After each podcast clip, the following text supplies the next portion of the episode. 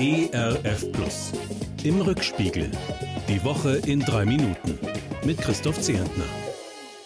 Na, das ist ja vielleicht eine Woche. Corona, Corona, Corona. Tag für Tag neue Negativrekorde von den Teststrecken, neue Hiobsbotschaften von den Intensivstationen. Doch statt klarer, möglicherweise harter Einschnitte nur wachsweiches Herumeiern und von Bundesland zu Bundesland sollen unterschiedliche Regeln gelten. Man fragt sich ja schon, sind wir denn gerade ein Land ohne Regierung? Angela Merkel und ihre Truppe sind nur noch kommissarisch zuständig, halten sich weitgehend raus. Olaf Scholz mit seinen Amplern und Amplerinnen mag sich nicht beim Vorpreschen die Finger verbrennen. Klar, niemand trifft gerne unbequeme Entscheidungen in ohnehin schwierigen Zeiten. Verhängnisvoll daran aber ist, das fiese Virus nutzt das Machtvakuum aus, stürzt sich gnadenlos auf die ungeimpften und auf die, die zwar schon geimpft sind, aber dabei zu wenig Widerstandskraft entwickelt haben.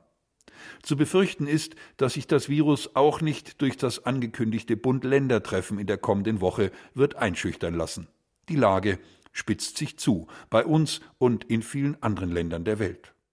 Die Lage spitzt sich zu. Diesen Satz lese und höre ich oft in dieser Woche.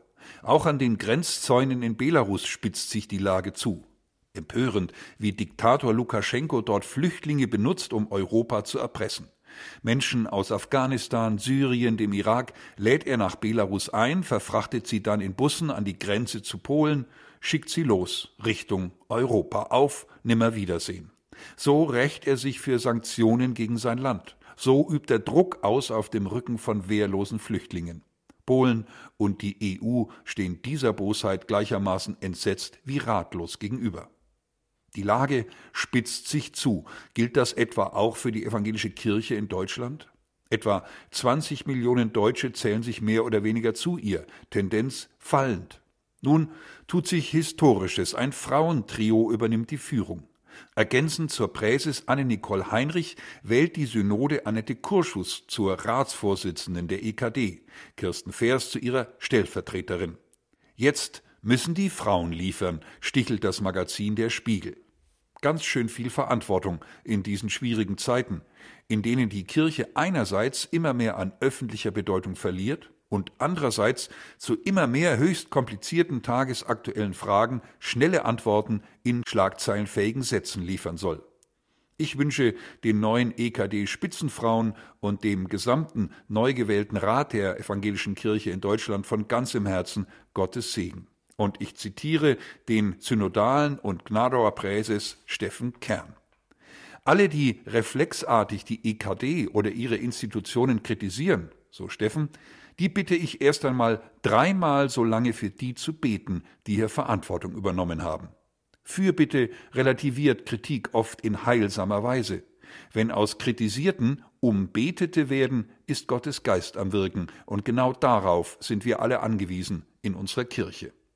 Vielen Dank für diesen Rat, Steffen Kern. Dass am Donnerstag dieser Woche die neue Karnevalssaison begonnen hat, lässt mich offen gestanden vergleichsweise kühl. Ich hoffe nur inständig, dass die Jecken es dem Virus beim Feiern nicht allzu leicht machen. Mehr bewegt mich der Gedenktag, der uns an gleich zwei beeindruckende Männer erinnert. An den Tauftag Martin Luthers am 11. November 1483 und an den heiligen Martin von Tours, der einst seinen Soldatenmantel mit einem frierenden Bettler teilte und an den jetzt vor allem in katholischen Gegenden Kinder mit Lichterumzügen und Martinsliedern erinnern. Von beiden Martins könnten wir lernen in diesen stürmischen Zeiten. Vom geradlinigen Glaubensmut und dem festen Vertrauen auf die Gnade Gottes des Martin Luther, gerade dann, wenn sich die Dinge zuspitzen, und von Sankt Martin die liebevolle Bereitschaft, den anderen in Not zu sehen und mit ihm zu teilen. Ein Wochenende möglichst ohne Infektion, dafür mit Inspiration von den zwei Martins, gerade in Lebensbereichen, in denen sich die Lage zuzuspitzen scheint. Das wünsche ich Ihnen und mir, Ihr Christoph Zehentner. Im Rückspiegel, auch in der Audiothek oder als Podcast auf erfplus.de. ERF. Gutes im Radio.